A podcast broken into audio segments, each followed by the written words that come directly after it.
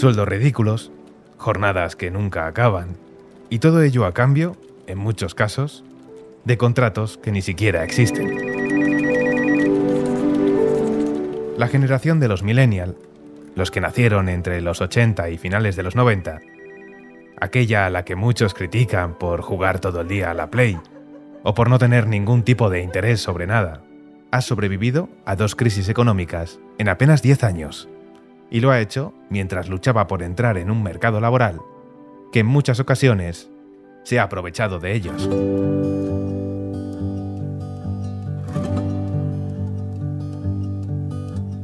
Aquellos que más les juzgan porque no entienden su estilo de vida o porque directamente no hacen lo que ellos hicieron cuando eran jóvenes, son precisamente los que cobrarán sus pensiones gracias al trabajo diario de esa juventud a la que tanto censuran.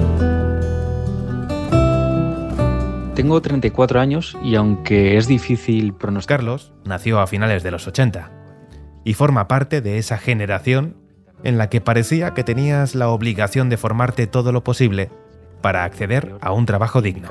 Estudió dos carreras, dos idiomas y se lanzó al mercado laboral. Tener dos carreras y tres idiomas de poco me ha servido en el mercado laboral.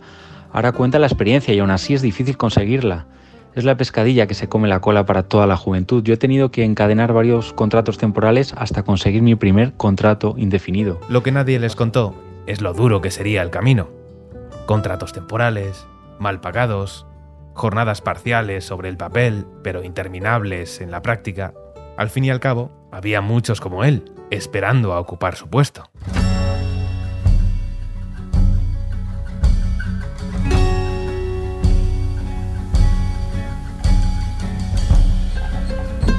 Es la generación conformista, que tuvo que elegir entre un empleo precario, que no da ni para pagarte una habitación en un piso compartido, o la nada, la deriva del ni estudio ni trabajo.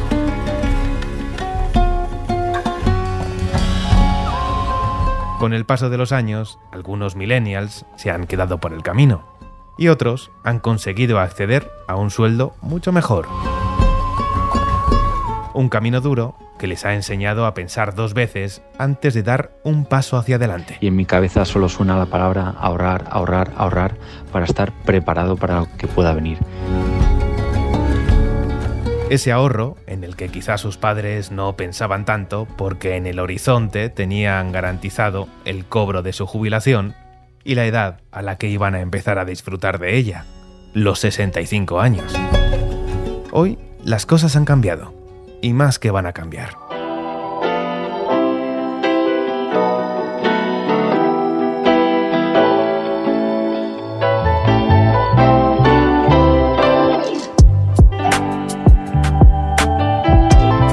España posee la tercera mayor esperanza de vida de todo el mundo, pero en contra, cada vez nacen menos niños. Para hacernos una idea, en 2050, cuando a Carlos le queden aún unos cuantos años para jubilarse, habrá dos mayores de 65 años por cada tres personas en edad de trabajar. Es decir, el sistema será del todo insostenible. No creo que cobre una buena pensión, tendré que complementarlo con mis ahorros o incluso una hipoteca inversa si será el caso. Creo que habrá que ser creativo. De hecho, ya comienza a serlo. Entre 2017 y 2020, el desequilibrio entre ingresos y gastos ha generado un agujero en el sistema de pensiones de 80.000 millones de euros. Es por ello por lo que Bruselas ha exigido una reforma urgente al gobierno de Pedro Sánchez. Lo que el gobierno quería hacer, que era mm, pues... Eh, Javier Santa Cruz, economista. Formas distinto y poner especial énfasis en los ingresos frente a los gastos, pues no va a ser posible con lo firmado eh, por, con, con la Comisión Europea para que puedan llegar los fondos Next Generation. Bruselas ha exigido a España alargar el periodo que se emplea para calcular las pensiones a cambio de recibir los fondos europeos.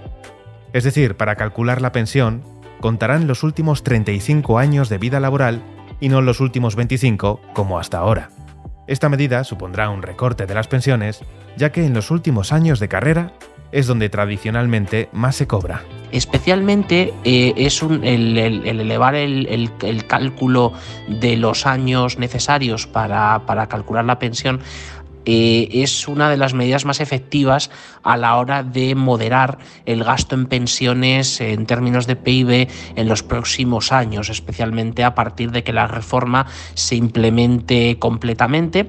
Todavía no sabemos ni está especificado si será de manera gradual o de manera eh, inmediata a partir del año que viene y lógicamente a medio plazo las pensiones de los nuevos eh, pensionistas serán más bajas, en torno eh, entre un 2 y un 3%, ya que eh, el ampliar el cálculo de 25 a probablemente 35 años de cotización hace que entren salarios que eran más bajos del inicio de las carreras laborales de los, de los trabajadores y por tanto eso modera eh, la base reguladora y por tanto el cálculo de la pensión final.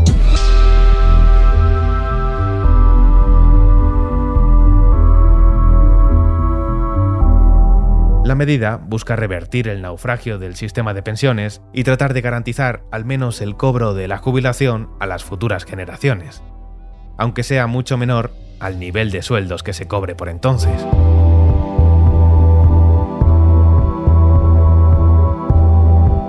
Un futuro con muchos ancianos y con muy pocos jóvenes que tendrán que soportar sobre sus hombros el enorme coste de las pensiones y el gasto extra que supondrá tener tantos mayores, más sanidad y más dependencia.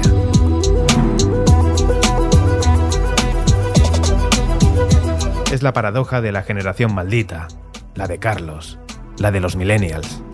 Les costó mucho entrar en el mercado laboral y les costará mucho más poder salir de él.